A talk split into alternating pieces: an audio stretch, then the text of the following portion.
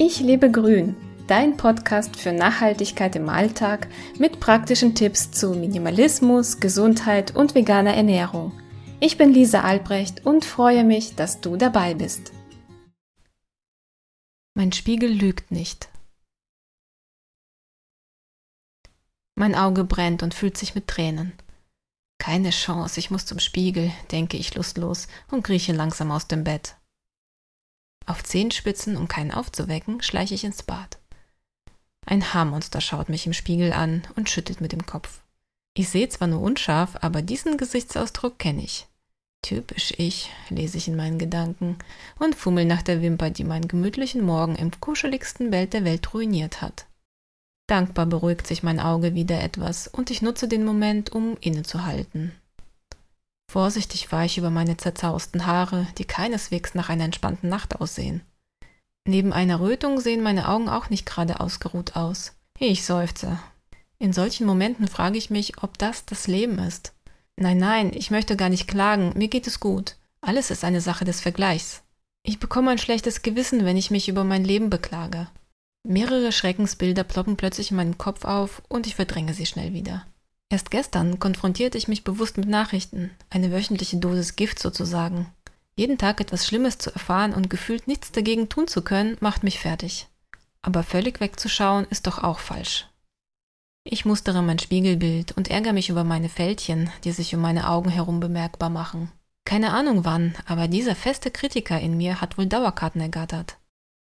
Je älter ich werde, umso mehr bekomme ich das Gefühl, keine Zeit zu haben. Ich habe schon bald wieder Geburtstag und was habe ich geschafft? Das Jahr ist wie ein Wimpernschlag an mir vorbeigeflattert. Ich schaue mir tief in die Augen und erschrecke selbst über diese Frau, die so ernst und entschlossen wirkt. Sie ist nicht mehr die, die sie einmal war. Sie weiß, dass genau das das Leben ist und wie jeder Film Höhen und Tiefen hat. Wenn ich im Kino sitze, kann ich den Film auch nicht anhalten oder zurückspulen. Und wenn er vorbei ist, bleiben nur Emotionen und Erinnerungen zurück. Der Blick in meinen Augen ist zweideutig. Ich merke, dass tiefe Traurigkeit darin verborgen ist, aber auch die bittere Erkenntnis, irgendwann mit allen Kapiteln fertig zu sein. Ich sehe aber auch etwas anderes. Einen Funken, ein leichtes Aufblitzen, wie ein Schwert in der Sonne, das ich als Schutz vor mich halte und bereit bin, in den Kampf zu ziehen. Nur gegen wen oder was möchte ich kämpfen? Gegen die Zeit? Keine Chance. Gegen mich selbst? Bei der Antwort zögere ich. Abgesehen davon, dass ich jede Art von Waffen ablehne, möchte ich auch mein symbolisches Schwert nicht einsetzen. Ich spüre einen kalten Luftzug und ein leichter Schauer läuft mir über den Rücken.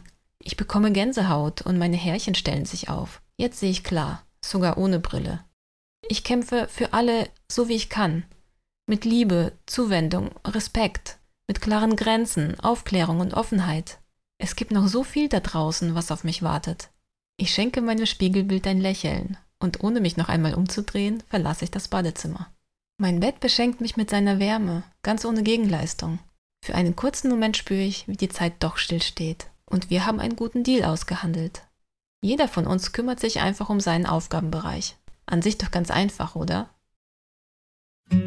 Du hast Lust bekommen, dein Leben in die Hand zu nehmen? Besuche meinen Blog unter www.ichlebegrün.de.